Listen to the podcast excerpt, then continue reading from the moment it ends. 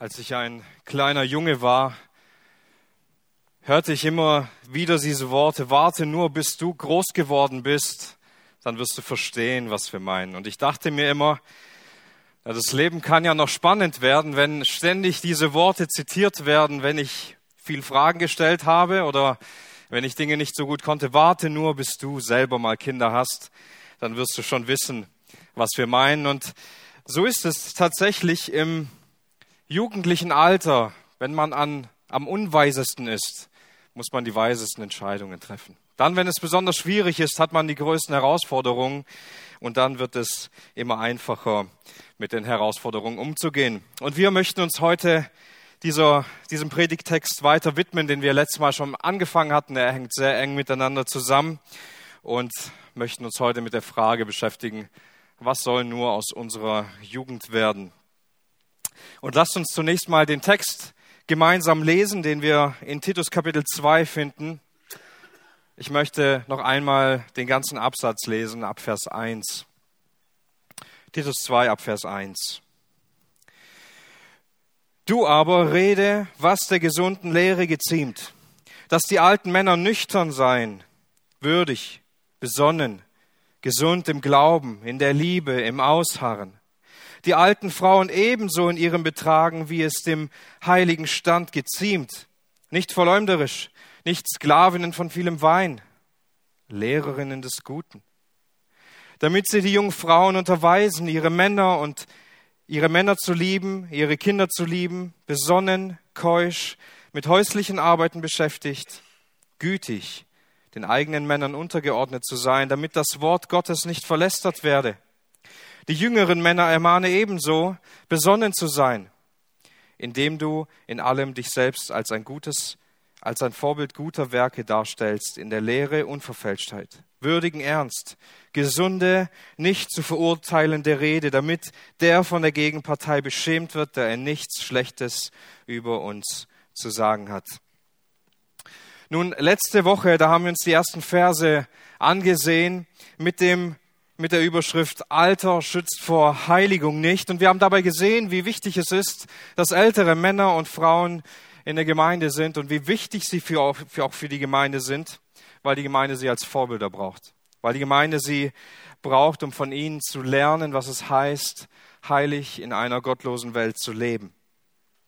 Und heute gewissermaßen richtet sich der Text noch viel mehr an jüngere Menschen in der Gemeinde, nicht nur an Jugendliche, aber ähm, an junge Menschen in der Gemeinde. Und es zeigt uns, wie sehr Jüngerschaft wichtig ist in der Gemeinde. Wie sehr es wichtig ist, dass wir voneinander lernen, dass wir miteinander auf diesem Weg unterwegs sind. Und wir möchten diese Predigt anhand von folgender Gliederung durchgehen. Wir möchten uns die Notwendigkeit der Jüngerschaft ansehen, das Ziel der Jüngerschaft und der Feind der Jüngerschaft. Und bevor wir damit loslegen, möchte ich noch kurz auf die Grundlage, auf den Kontext eingehen, den wir letztes Mal mit hineingenommen haben in der letzten Predigt, dass wir den gleichen Gedanken haben, wenn wir jetzt weiterlesen. Und zwar in Vers 1, Kapitel 2, Vers 1 heißt es, du aber rede, was der gesunden Lehre geziemt. Das heißt, rede darüber, was gesund ist, was von Gott kommt. Rede über Jesus, rede über das Evangelium und zeige die Bedeutung des Evangeliums für unser ganz praktisches Leben auf. Was es heißt, gerettet zu sein. Was es heißt, in der Erlösung zu leben. Denn ein Leben, das auf Jesus ausgerichtet ist, muss von dieser Botschaft durchdrungen sein. Ein Leben, das in Heiligkeit gelebt werden will, es muss bestimmt sein vom Evangelium. Es kann nicht anders sein.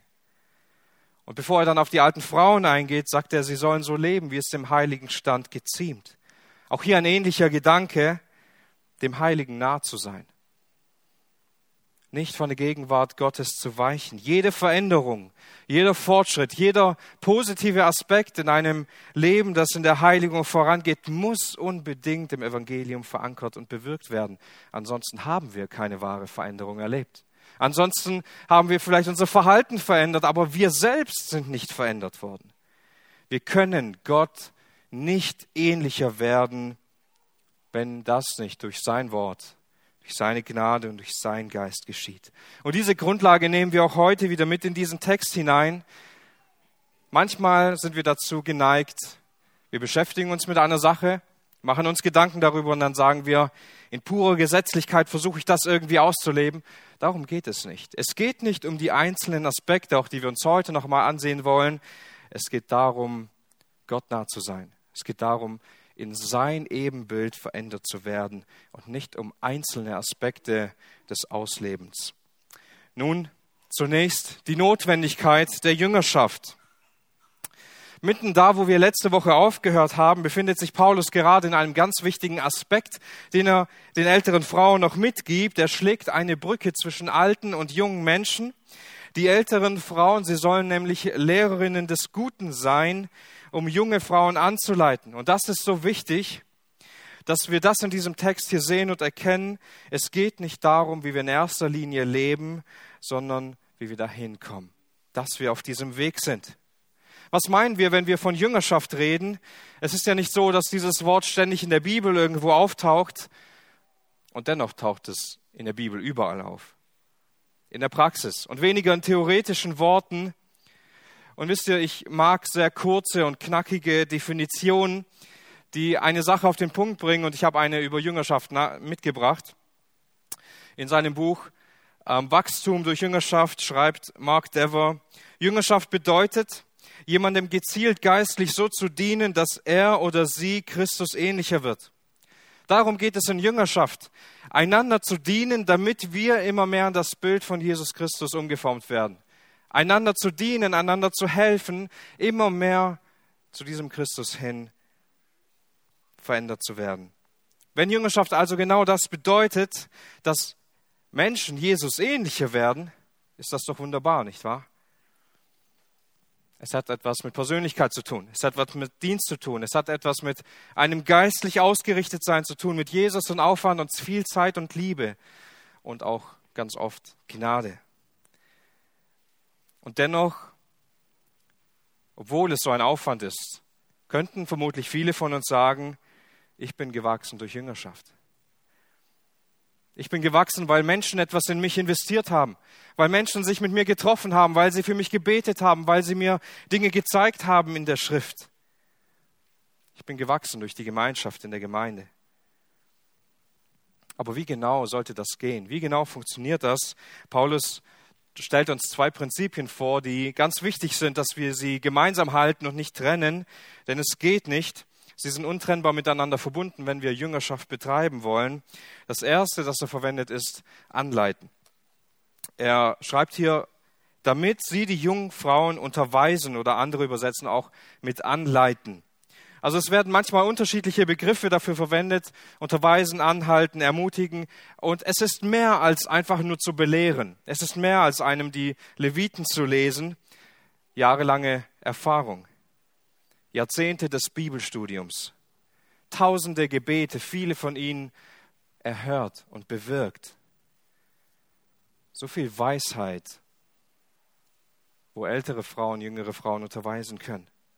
Damit ist nicht eine Lehrstunde gemeint, wo all die Jüngeren um die Ältere dann herumsitzen und dann belehrt werden, wie sie jetzt zu leben haben, sondern hier ist eine warme, liebevolle, ermutigende Anleitung in Christus gemeint, die ganz persönlich ist, immer mehr so zu werden wie er. Anleitung, die ins Herz einer Person vordringt.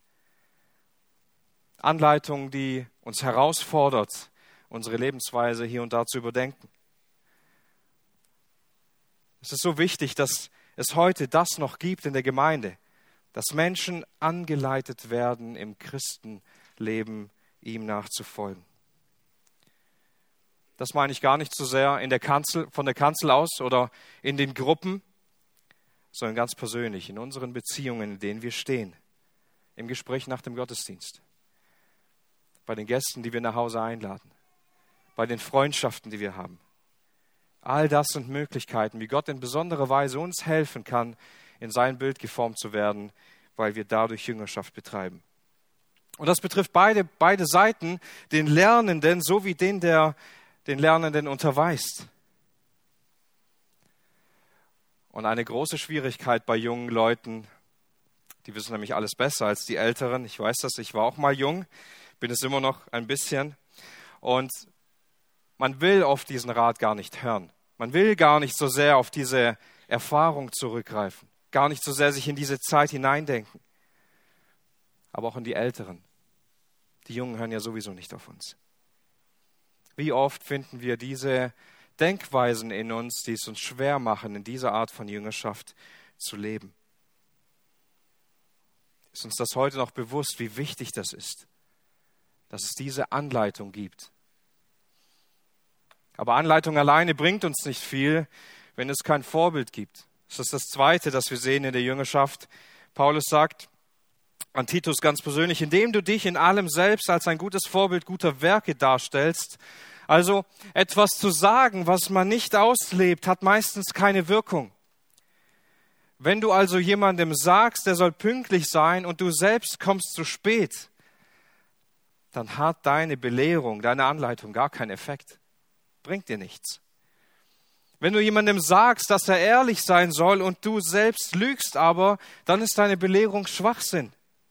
Und wenn du jemandem sagst, er soll andere Menschen lieben, du aber in deinem Herzen bist verhärtet oder lehnst einen Bruder ab, dann hat diese Ermahnung oder diese Anleitung in dir keine Wirkung und andere werden das nicht annehmen können. Belehrung ohne Vorbild wird Menschen nicht verändern. Denn entweder wird das dein Zeugnis, also dein Zeugnis, das, was du sagst, wird es unterstreichen. Das heißt, du sagst eine Sache und lebst sie dann aus und es unterstreicht das, was du sagst. Es bekräftigt es, es bestätigt es. Oder dein Zeugnis wird das, was du gesagt hast, worin du belehrt hast, durchstreichen. Es wird es aufheben, es wird es als ungültig erklären. Und gleichzeitig entsteht für uns ein Rückschluss daraus, dem wir nicht verfallen dürfen, nämlich Vorbild sein reicht. Die Menschen werden schon sehen, dass ich Christ bin, ich muss es ihnen nicht sagen. Wenn die Nachbarn sehen, wie ich lebe, dann werden sie schon wissen, dass ich zu Gott gehöre und sie werden selber zu mir kommen und mich fragen. Vorbild reicht. Nein, Vorbild reicht nicht. Und als ältere Person dazusitzen und sagen, ich bin halt einfach ein Vorbild, wie ich lebe, ich muss mich nicht mit den jüngeren Leuten beschäftigen, ist auch falsch. Denn hier wird nicht Titus ermahnt, Vorbild und Ermahnung für die jüngeren Frauen zu geben, sondern die älteren Frauen werden dazu angeleitet. Es ist nicht ein Vorbild von oder eine Aufgabe von manchen Menschen, dass sie das tun sollen, sondern es ist ein, eine Aufgabe für die ganze Gemeinde, Jüngerschaft zu praktizieren.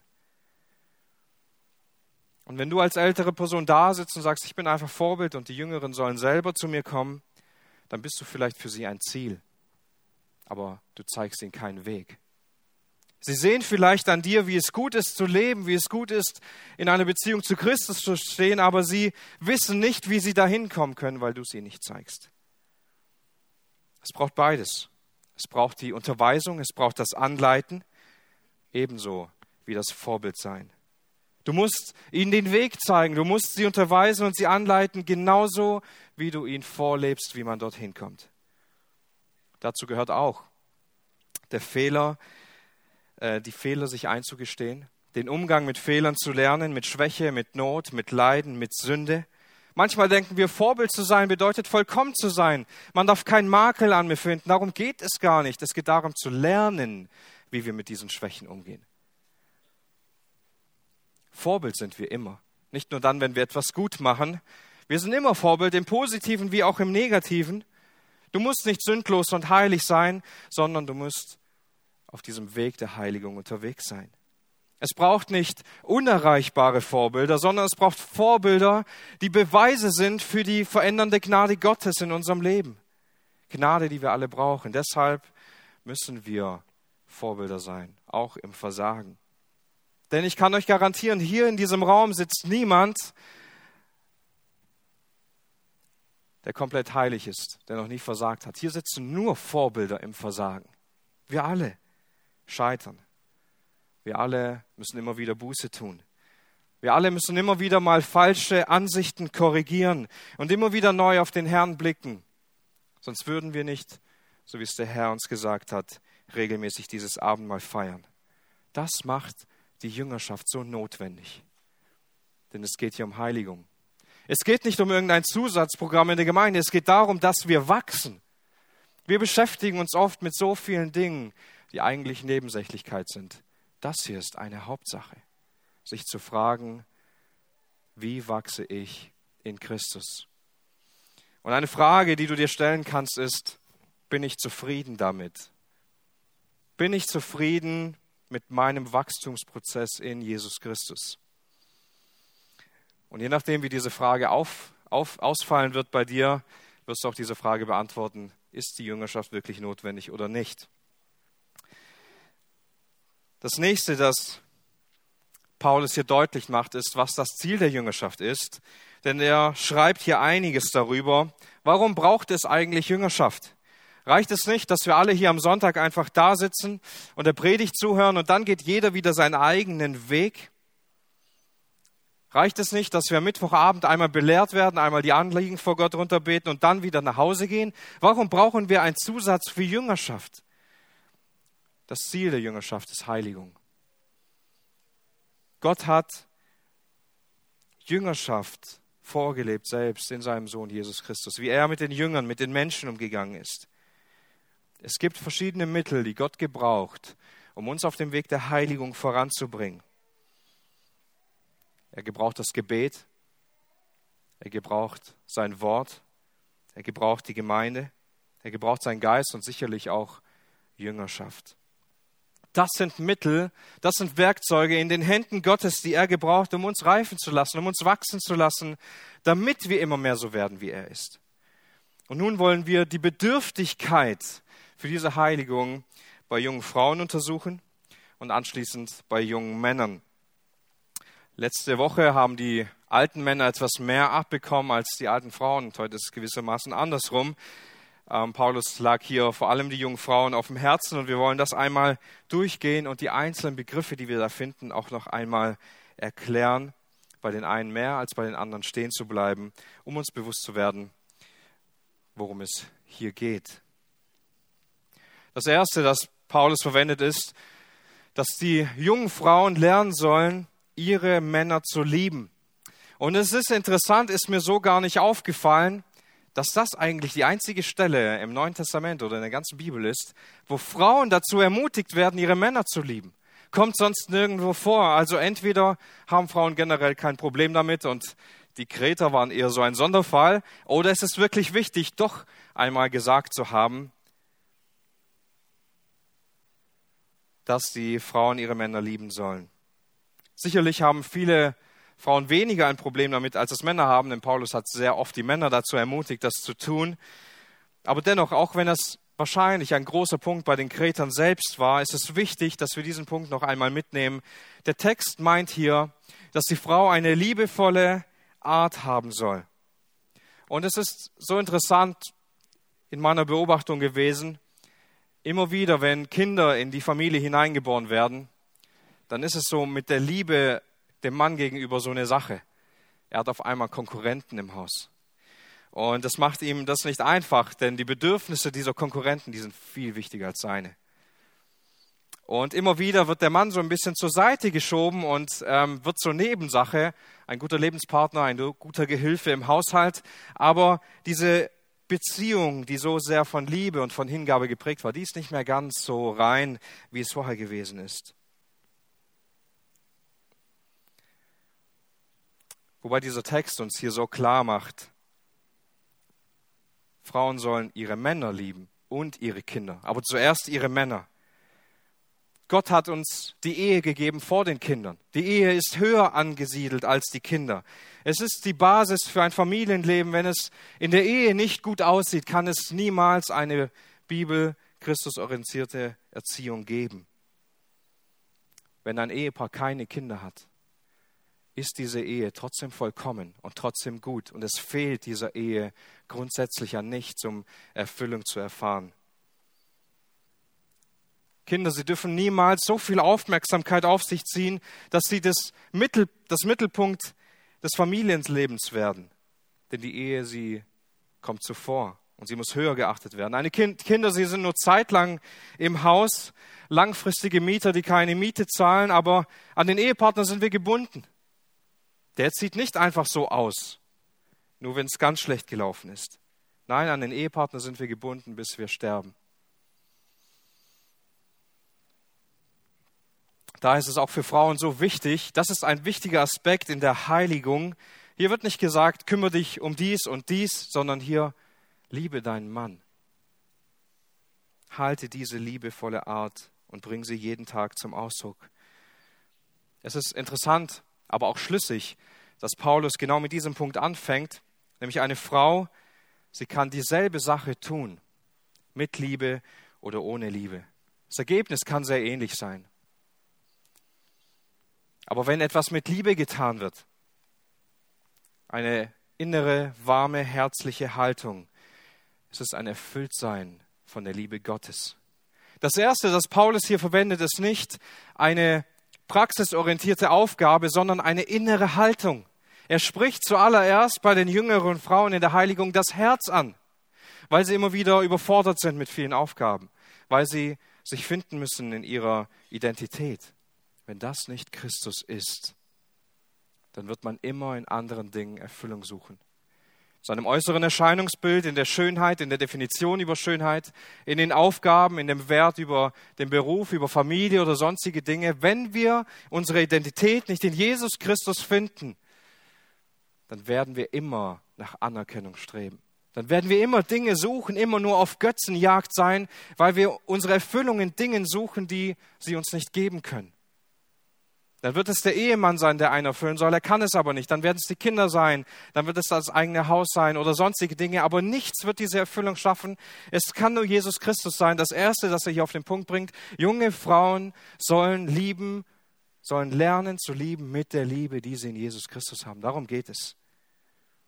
Wenn etwas mit Liebe getan wird, dann sieht man daran diese innere Haltung erfüllt von der Liebe Gottes. Und das sollen jüngere Frauen bei älteren Frauen lernen, ebenso wie ihre Kinder zu lieben. Denn nachdem die Frau erfüllt mit der Liebe Gottes ihren Mann liebt, soll sie auch die Kinder lieben.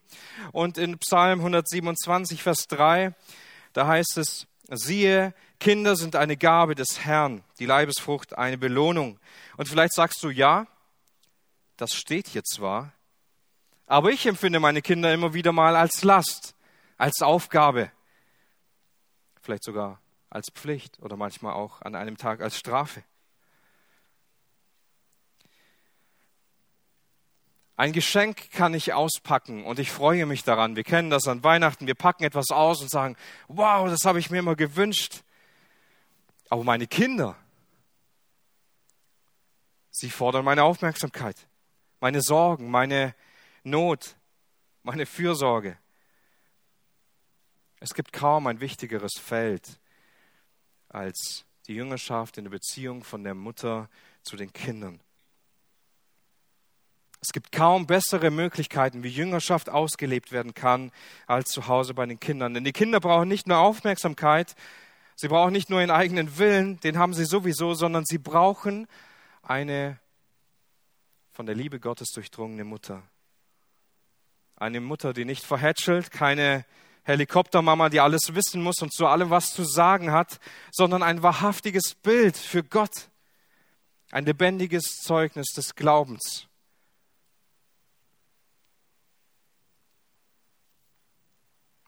Eine Mutter, die jeden Morgen neu aus der Gnade Gottes herausleben kann. Eine Mutter, die versteht, was die allergrößte Bedürftigkeit für ihr Kind ist. Die in Demut und Weisheit das ausleben kann und ihnen das zeigen kann, die größte Bedürftigkeit für dieses Kind ist Jesus Christus. Das ist das, was das Kind am allermeisten braucht. Und manche Eltern, sie befassen sich so viel damit, dass ihre Kinder in einem Sport oder in einem Instrument gut sind, dass sie gut in der Schule sind, gute Noten haben, damit sie einen guten Beruf ausüben können. Sie wollen, dass etwas aus ihren Kindern wird, damit sie stolz auf ihre Kinder sein können.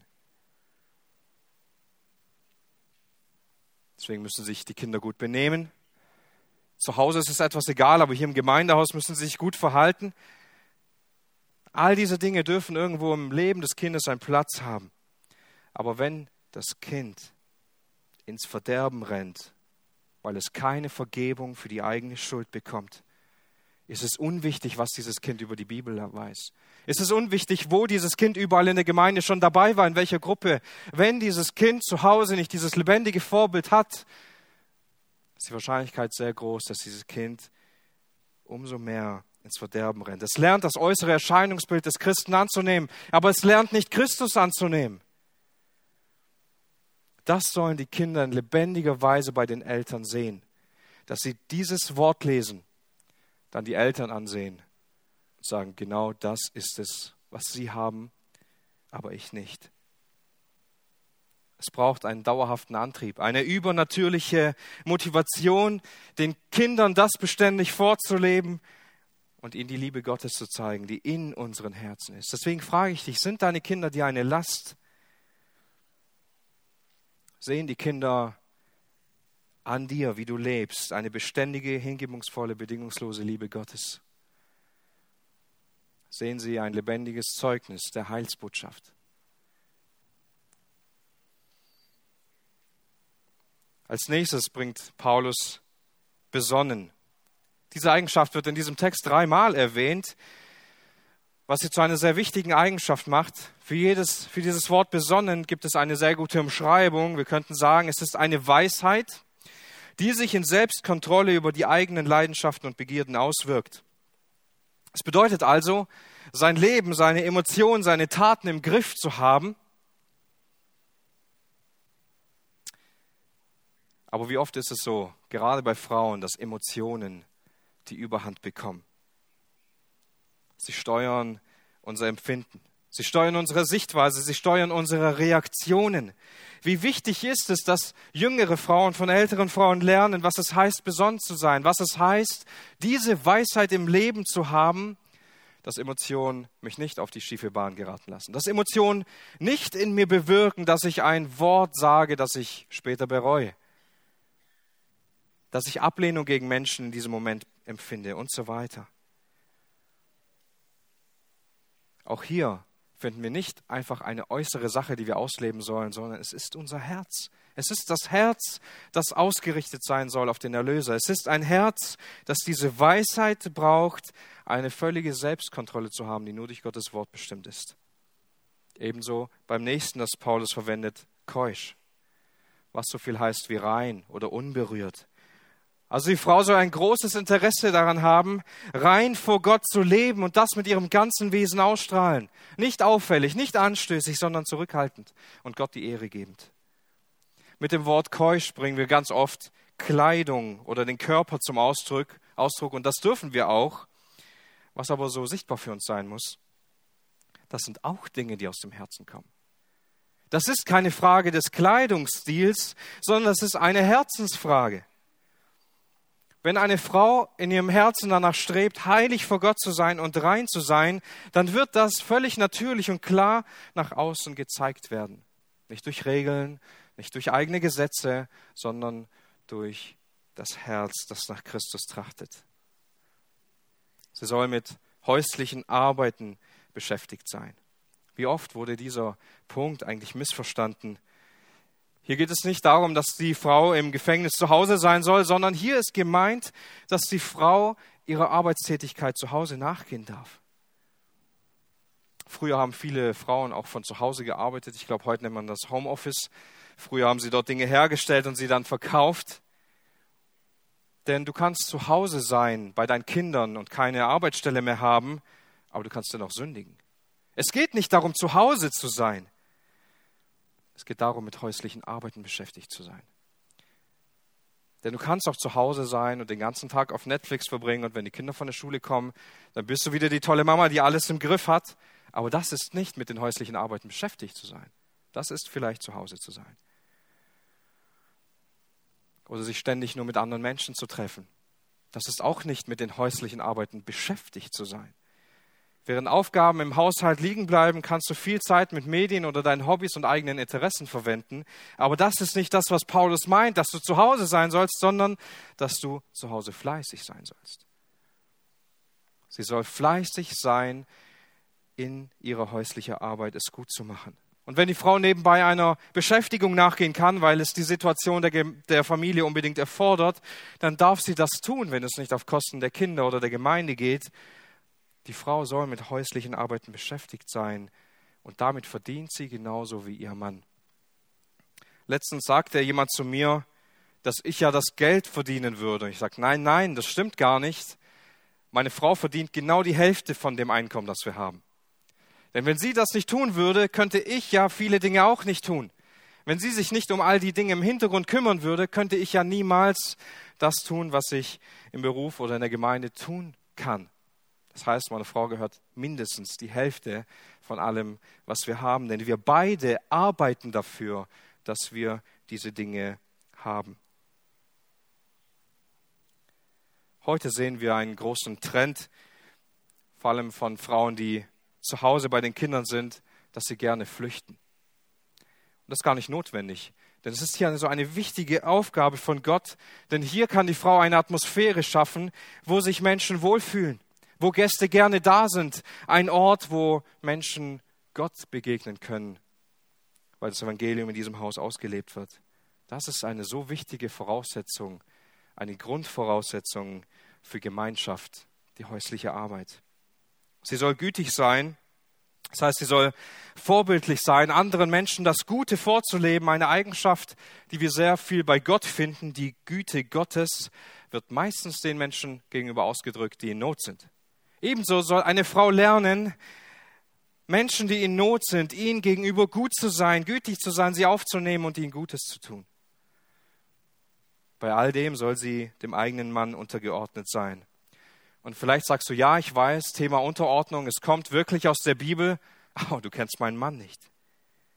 Jede andere Frau kann sich wahrscheinlich gut unterordnen, aber ich, du kennst doch meinen Mann nicht. So einem Mann kann man sich nicht unterordnen. Nun, die Bibel sagt das an mehreren Stellen, dass wir Dinge nicht für Menschen tun sollen, sondern sie für Gott tun sollen. Und wenn du dich nicht für deinen Mann unterordnen kannst, dann tu es für Gott. Denn darum geht es eigentlich. Du sollst dich nicht nur wegen des Mannes wegen ihm unterordnen, sondern du sollst dich Gottes wegen unterordnen. Und Petrus schreibt das auch in 1. Petrus Kapitel 3, Vers 1. Wir lesen es nicht, aber da schreibt er, dass die Frauen sich unterordnen sollen durch ein gutes Vorbild, auch den Männern, die sich weigern, dem Wort Gottes zu glauben. Unterordnen bedeutet so viel, wie sich in die Ordnung, die Gott geschaffen hat, hineinzustellen. Das ist das, was junge Frauen lernen dürfen, die Ordnung einzunehmen, die Gott vorbereitet hat. Eine wahre Einheit in der Ehe zu bilden, eine wahre Ermutigung zu sein, dort wo sie ist. Und übrigens, wir haben keinen Hinweis darauf, dass dieser Text an junge verheiratete Frauen gerichtet ist, sondern generell an junge Frauen und an junge Männer. Sie früh diese Dinge lernen sollen, Gott in ihrem Leben zu verherrlichen und sich ihren Mann zu unterstützen in der Leitung und in der Führung ihm diese Aufgabe ganz zu überlassen. Wenn wir anfangen, aus dieser Rolle heraus, herauszuspringen und nicht mehr das zu tun, was Gott von uns will. Wenn ein Mann aufhört, die Leitung in der Ehe zu haben, wenn ein Mann aufhört, Verantwortung zu übernehmen, dann ist das Chaos eigentlich schon vollkommen. Wenn eine Frau aufhört, eine unterstützende Rolle zu sein, und sie versucht, das ganze Ruder der Beziehung in die Hand zu nehmen, dann ist es eigentlich schon verloren. Denn dann hören wir auf, das zu leben, was Gott möchte. Anschließend fängt Paulus an, an junge Männer einiges zu richten. Dinge, die für junge Männer wichtig sind, damit sie in der Heiligung wachsen können, damit sie die gute Botschaft ausleben können. Sie brauchen Anleitung und Vorbilder und Paulus ermutigt Titus jetzt ganz besonders ein gutes Vorbild ihnen gegenüber zu sein. Und hier geht es nicht mehr nur um Anleitung, sondern hier bekommt Titus die Aufgabe zu ermahnen. Also er soll sie scharf zurechtweisen und sie erinnern, wie sie zu leben haben. Und er nennt dann eigentlich nur eine Sache ganz konkret, das ist besonnen. Also junge Männer, sie sollen lernen, weise und klug zu sein, ihre Leidenschaften zu beherrschen und in Gottes Weise zu denken und zu leben. Darum geht es und wie oft ist das gerade so, dass Männer ein Problem haben mit Leidenschaft, mit Begierden, die es ihnen schwer machen, so zu leben, wie Gott es will, die es ihnen schwer machen, so zu leben, wie es in Christus ist. Sünden, die gefangen nehmen. Sünden, die immer da sind. Wie ist es mit Sexualität? Dinge wie Pornografie, Dinge wie Selbstbefriedigung. Es ist etwas, das oft im Geheimen getan wird. Es ist etwas, das anonym ist. Aber das ist das Gegenteil von Besonnenheit. Das ist Ausschweifung. Das ist, sich vom Herrn wegzubewegen. Wie sieht es aus mit Medien? Stunden beim Zocken zu verbringen, sich Serien anzuschauen, Filme anzuschauen. Das ist nicht Besonnenheit. Wie ist es mit dem eigenen Stolz, der immer da ist, der ganz schnell auferweckt werden kann, auch wenn er irgendwo in uns schlummert, der Egoismus. Wie ist es mit Faulheit? Nicht das zu tun, was jetzt richtig wäre zu tun, sondern all die anderen Dinge. Und für die wirklich wichtigen Dinge ist dann am Abend keine Zeit mehr. Das sind Dinge, die verhindern, dass Männer Gottes besonder, besonnen leben können. Das verhindert, dass Männer in der Heiligung wachsen. Und sie brauchen Ermahnung. Manchmal müssen wir nur Dinge lernen, weil wir noch nicht so weit sind. Und wir werden mit hineingenommen und lernen diese Dinge. Aber hier geht es um etwas anderes. Diese jungen Männer waren nicht besonnen. Und wir können heute genauso in unsere Zeit hineinschauen und sagen, hier braucht es nicht nur eine Ermutigung, nicht nur eine fröhliche Ermutigung, komm, wir lernen das zusammen, sondern hier geht es darum, hör auf so zu leben. Das ist nicht in Ordnung. Das ist nicht Christusgemäß, sich in sexuelle Dinge zu verstricken, jeden Tag Stunden mit Medien zu verbringen oder die Medien dem Wort Gottes vorzuziehen oder sich von seinem Stolz und Egoismus bestimmt zu lassen. Faul zu sein, während wir eigentlich für den Herrn arbeiten sollten. Hier braucht es eine Ermahnung. Und gleichzeitig ermutigt Paulus Titus selbst in all dem ein Vorbild zu sein den jungen Männern voranzugehen. Und all die anderen Aspekte, die er dann erwähnt, das sind keine ganz konkreten Dinge an die jungen Männer, sondern es geht dort noch viel mehr um seine Vorbildfunktion. Manchmal gehört es in die Jüngerschaft hinein, dass wir ernst zurechtweisen, dass wir ermahnen. Und ich will dich fragen, auch vor allem, wenn du ein junger Mann bist, also Laut Paulus sind alle junge Männer so unter 50. Ähm, ich weiß nicht, ob ihr es gemerkt habt. Aber wie ist es bei dir als junger Christ? Sieht man an deinem Leben, dass du an das Evangelium glaubst? Sieht man an deinem Leben, dass das Evangelium dich verändert? Sind schon mal Menschen zu dir gekommen und haben gesagt, hey, man merkt einfach, dass du anders geworden bist? Sieht man immer mehr an deinem alten Leben, dass du damit brichst? dass du immer wieder neu dein altes Ich sterben lässt, um ganz Christus zu gehören. Sieht man, dass du Sünden hinter dir lässt und das Gute ausleben willst. Sieht man, dass du frei geworden bist von Sünden, frei geworden bist von Begierden und in allem Gott anhängst. Denn das bedeutet, besonnen zu sein. Titus ist auch ein junger Mann und auch er braucht Veränderung und er soll genau darin ein Zeugnis sein, ein Vorbild für andere. Das ist so besonders. Titus, er soll den Menschen nicht nur sagen, wie herrlich dieses Evangelium ist. Er soll ihnen nicht nur zeigen, dass wir im Evangelium die Herrlichkeit Jesu Christi sehen, sondern er soll ihnen auch vorleben, dass dieses Evangelium das ganze Leben verändert. Hier wird wieder neu verkörpert, was wir vorher festgehalten haben. Jüngerschaft, Jüngerschaft geschieht in zwei Schritten. Titus soll ermahnen und dann soll er vorleben. Er soll vorleben in unverfälschter Lehre. Das heißt, die Menschen an Titus, sie sollen sehen, wenn sie ihn anschauen, dass er treu dem Wort Gottes anhängt. Sie sollen sehen, dass er in seinem persönlichen Leben keine Kompromisse für Gott macht, keine Abkürzungen geht. Er soll im Evangelium feststehen. Wenn sie ihn ansehen, dann sollen sie sehen, was es heißt, mit dem ganzen Leben an Gottes Wort zu hängen. Sie sollen an ihm sehen, was es heißt, in würdigem Ernst zu leben oder in Ehrbarkeit, also die Würde zum Ausdruck zu bringen, wer Gott für mich ist. In unserem Leben sollen wir Gott widerspiegeln. Keine falsche Selbstsicherheit, kein gigantisches Selbstbewusstsein, sondern in Ehrbarkeit darauf, wer Gott ist. Ein Spiegel zu sein für Gottes Wesen. Ernsthaft vor Gott zu leben.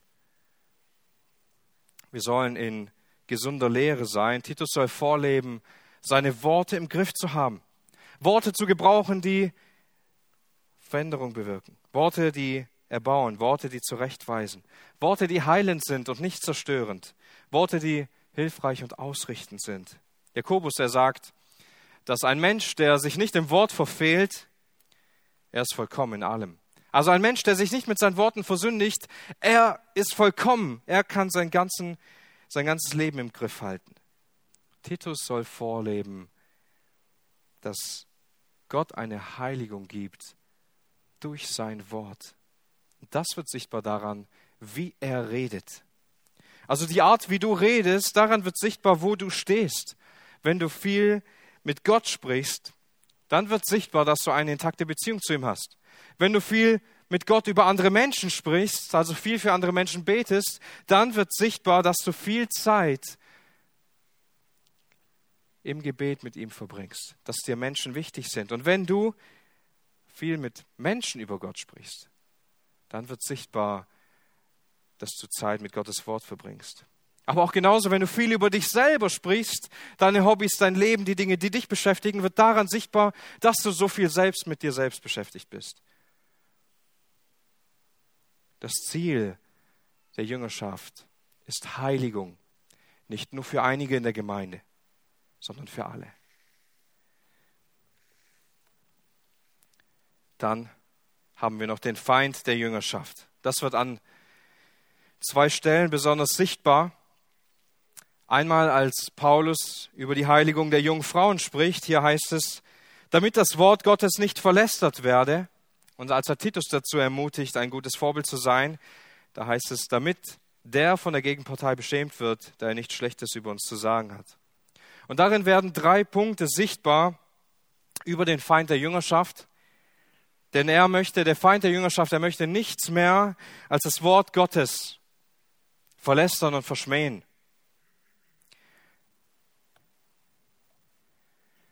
Wenn Menschen in unserem Leben sehen können, woran wir glauben, an der Art, wie wir leben, dass unserem Glauben auch Gehorsam folgt, dann können sie Gottes Wort nicht verlästern. Dann können sie nicht schlecht über Gottes Wort reden, denn das ist das Erste, das der Feind, das der Teufel erreichen will. Er wünscht sich nichts sehnlicher, als Gottes Wort schlecht zu reden, als zu sehen, dass Gottes Wort Kraft verliert, als zu sehen, dass Menschen, die zwar an Gott glauben, aber keine Veränderung bewirken. Und dann kann er sagen, Gottes Wort stimmt gar nicht. Gottes Wort ist gar nicht wahrhaftig, es ist nicht wahr und er kann sich rausnehmen, darüber zu lästern. Das Zweite, das wir sehen können, ist, dass er beschämt wird, wenn Heiligung geschieht. Er wird durch nichts mehr beschämt, als dass Gottes Gnade erfolgreich in unserem Leben ist. Dass wir Heiligung und Veränderung erleben, dass eine Sünde besiegt wird, dass wir uns von Sünde abwenden, dass wir im Glaubensgehorsam Gott gegenüber leben und in treuer Nachfolge. Was für eine Beschämung für den Teufel. Aber weißt du, der Teufel hat kein Problem damit, dass du anderen Menschen einfach sagst, dass du Christ bist oder in eine Gemeinde gehst. Er hat auch kein Problem damit, wenn du irgendwelche Bücher liest. Er hat auch kein Problem mit deinem Lebensstil, wenn du viel Zeit mit Medien verbringst, schlecht über andere Menschen redest oder dich schlecht auf deinen Dienst vorbereitest. All diese Dinge stören ihn gar nicht. Was ihn stört, ist, wenn das Evangelium dich verändert. Was ihn wirklich stört, ist, wenn du mit einer Sünde in deinem Leben brichst. Nichts erinnert ihn mehr an seine Niederlage. Nichts erinnert ihn mehr an sein Ende als, ein, als an seinen Verlust, als diese Heilsbotschaft. Als drittes über den Feind er hat ein Ziel. Und dieses Ziel wird durchkreuzt. Denn er möchte Kinder Gottes verleumden. Seine größte Freude ist, uns zu verleumden. Und äh, in der Bibel wird er immer wieder als ein Verleumder bezeichnet, er wird als ein Menschenmörder, als ein Ankläger bezeichnet. Er freut sich wie ein kleines Kind an Weihnachten, wenn er dich schlecht machen kann, wenn er auf dich einreden kann. Bist du dir darüber bewusst, dass Gott und der Teufel sich niemals an derselben Sache freuen werden. Wenn der Teufel sich darüber freut, dass er Gottes Wort verlästern kann, dass er dich anklagen kann, du bist doch nicht gut genug, du schaffst es eh nicht, kommst immer zu Gott angekrochen wegen der gleichen Sünde. Und er redet dir all diese Dinge ein und macht die Gnade, Gnade klein für dich. Daran wird Gott sich niemals freuen. Die Freude des Teufels wird niemals identisch sein mit der Freude Gottes. Sind wir uns bewusst, dass wenn wir uns von dem Weg der Heiligung, wenn wir diesen Weg verlassen, wenn wir uns der Sünde hingeben, dann freut sich der Teufel, aber dann freut sich nicht Gott. Sind wir uns bewusst, dass wenn wir in der Heiligung zunehmen, wir den Teufel beständig an sein Ende erinnern und uns des Sieges in ihm bewusst sind? Ihr Lieben, jeder einzelne von uns, er befindet sich irgendwo auf diesem Weg in der Heiligung. Jeder, der irgendwann zu Christus gefunden hat, jeder, der Vergebung für seine eigene Schuld empfangen hat bei Gott, er ist irgendwo auf diesem Weg zu Christus hin. Wir erleben in unserem Leben vielleicht immer wieder einen Sieg über Sünde. Wir erleben, dass Gott uns gnädig ist. Wir erleben es, dass Gottes Wort spricht durch die Predigt, durch das Bibellesen, dass Gott Gebete hört und so weiter. Und wir, wir sehen das auf unserem Weg der Heiligung, auf dem wir unterwegs sind. Aber gleichzeitig sehen wir auch, dass wir immer wieder scheitern. Wir sehen, dass sich sündige Gewohnheiten in unser Leben einschleichen. Wir immer wieder in Sünde fallen. Bist du dir bewusst, dass du Menschen brauchst, um in der Heiligung zu wachsen? Der Christ ist nicht als Einzelkämpfer geboren, sondern in Gemeinschaft. Bist du dir bewusst, dass du in deinem Leben Menschen brauchst, damit du in der Heiligung vorankommst? Du brauchst Jüngerschaft, wenn du Jesus wirklich ähnlicher werden willst. Aber bist du dir auch bewusst, dass andere Menschen dich brauchen, damit du, du und sie in der Heiligung vorankommen? Dabei gibt es so viele Möglichkeiten diese Jüngerschaft auszuleben. Die erste Möglichkeit haben wir ungefähr in einer halben Stunde, wenn der Gottesdienst sich dem Ende neigt, gute Gespräche zu haben. Wir haben die Möglichkeit, darüber zu sprechen, wie es uns geht. Wir haben die Möglichkeit, einander einzuladen nach dem Gottesdienst nach Hause und dort gute Fragen zu stellen. Nicht allein im Smalltalk zu bleiben, sondern noch viel mehr sich zu fragen, wie es in der Nachfolge läuft, sich zu fragen, wo wir Ermutigung und Gebet brauchen, Menschen einzuladen, um Zeit mit ihnen zu verbringen, sich einem Hauskreis anzuschließen, in die Bibel- und Gebetsstunde zu kommen, eine Jüngerschaftsbeziehung anzufangen oder eine Taufpartnerschaft, all das sind Möglichkeiten, wie wir in der Jüngerschaft wachsen können. Wir alle sind auf dem gleichen Weg. Wir alle brauchen Christus um Erlösung zu erfahren. Wir alle brauchen Christus, um verändert zu werden. Und ich möchte abschließen mit einem Vers aus 1. Korinther 15, Vers 57. 1. Korinther 15, Vers 57. Gott aber sei Dank, der uns den Sieg gibt durch unseren Herrn Jesus Christus. Daher, meine geliebten Brüder, seid fest und unbeweglich, alle Zeit überströmend in dem Werk des Herrn, da ihr wisst, dass eure Mühe nicht vergeblich gewesen ist. Lasst uns heute diese Gelegenheit nutzen, unser Herz wieder neu vor Gott zu öffnen, unsere Schuld vor ihm zu bekennen und ihn zum Zentrum, zur Mitte unseres Lebens zu machen. Vielleicht bist du irgendwo eingeschlafen in der Heiligung. Lass dich von Gottes Wort wieder neu aufrütteln. Vielleicht hast du irgendwo aufgehört, gegen Sünde zu kämpfen in deinem Leben. Nimm diesen Kampf wieder auf. Vielleicht bist du irgendwo am Boden zerstört, weil du aus eigener Kraft kämpfst. Aber du brauchst neuen Zugang zu der Gnade Gottes. Vielleicht hast du Gottes Wort wenig Raum gegeben, in deinem Leben zu wirken und zu sprechen dann öffne dein Herz, dass Gottes Wort viel Raum bekommt. Vielleicht hat der Teufel viele Möglichkeiten gehabt, weil du ihm Raum gegeben hast. Dann flieh heute vor ihm. Der Sieg, der ist schon in Jesus Christus. Der Teufel hat schon verloren. Lasst uns fest in ihm stehen und alles, was wir haben, zu seiner Ehre nicht müde darin zu werden, in der Heiligung zuzunehmen, damit er in allem verherrlicht sei. Amen. Lasst uns noch aufstehen, ich möchte noch beten.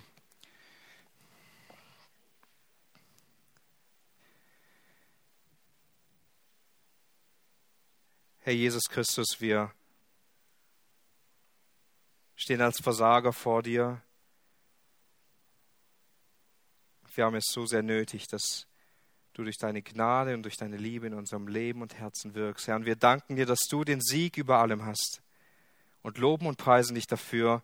Du hast die Sünde, den Tod und den Teufel besiegt.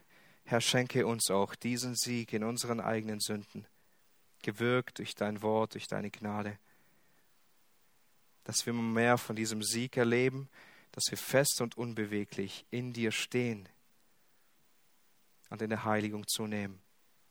Zu deiner Ehre, Herr. Amen.